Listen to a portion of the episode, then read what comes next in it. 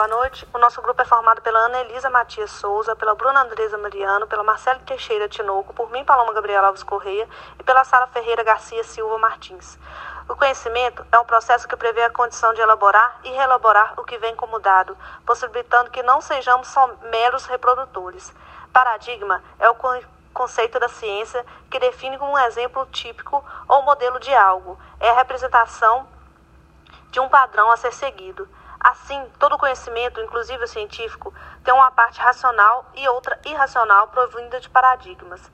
A parte racional corresponde às exterioridades do conhecimento, às técnicas, metodologia, às teorias, os autores e etc. A parte irracional corresponde aos dogmas, às crenças, às ideias fixas e, em última instância, à fé, que é inquestionável. Os paradigmas irracionais podemos analisar a fé e a veracidade única e absoluta. A fé é um sentimento de total crença em algo ou alguém, ainda que não haja nenhum tipo de evidência que comprove a veracidade da causa. A veracidade única, a verdade única e absoluta do contexto do conhecimento científico, trata-se de pesquisadores ou filósofos que acreditam que o raciocínio é único o seu raciocínio é único a ser seguido para solucionar tal questionamento. Os, para, os paradigmas racionais é, podem ser classificados em razão, positivismo, empirismo, matematização, método cartesiano, mecanismos, métodos astrônomos, astrômicos, geocêntricos e, heliso, e heliocêntricos e cientificismo. Quanto à razão, Podemos falar que a razão é a capacidade da mente humana que permite chegar a conclusões a partir de suposições ou premissas. Quanto ao positivismo, podemos falar que o positivismo é, o, é a corrente filosófica que aposta na ordem e na ciência para a obtenção de progresso social. Quanto ao empirismo, nós podemos falar que o empirismo é a posição filosófica que aceita a experiência como base para a análise da natureza, procurando rejeitar as doutrinas dogmáticas.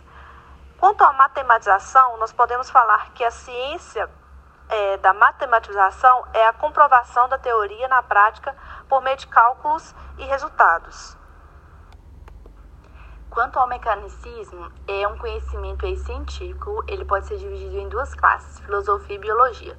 A filosofia é uma corrente ideológica que vai analisar a natureza como uma máquina, que é o maquini maquinismo.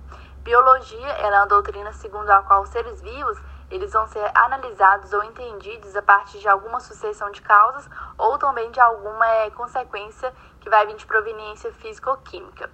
Quanto aos modelos astronômicos geocêntrico e o heliocêntrico, eles afirmam aí que esse modelo geocêntrico fala que é, a Terra está no centro do sistema solar e os demais astros eles vão orbitar aí ao redor dela.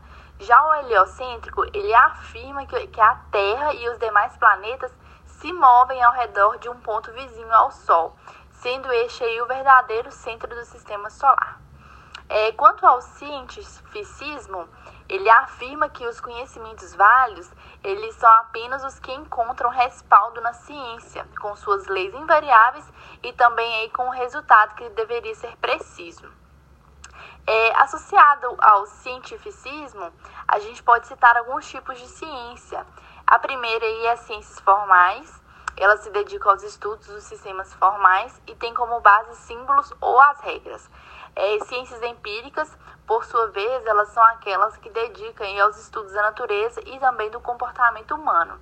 Ciências sociais é o conhecimento sobre o comportamento humano. Ciências naturais, que considera aí o conhecimento sobre a natureza e os eventos naturais. É, a gente pode citar também a comunidade científica, que é um grupo social aí que se autodefine pela atividade em comum na ciência é, temos publicações sobre pesquisas, participações em e participações em congressos científicos.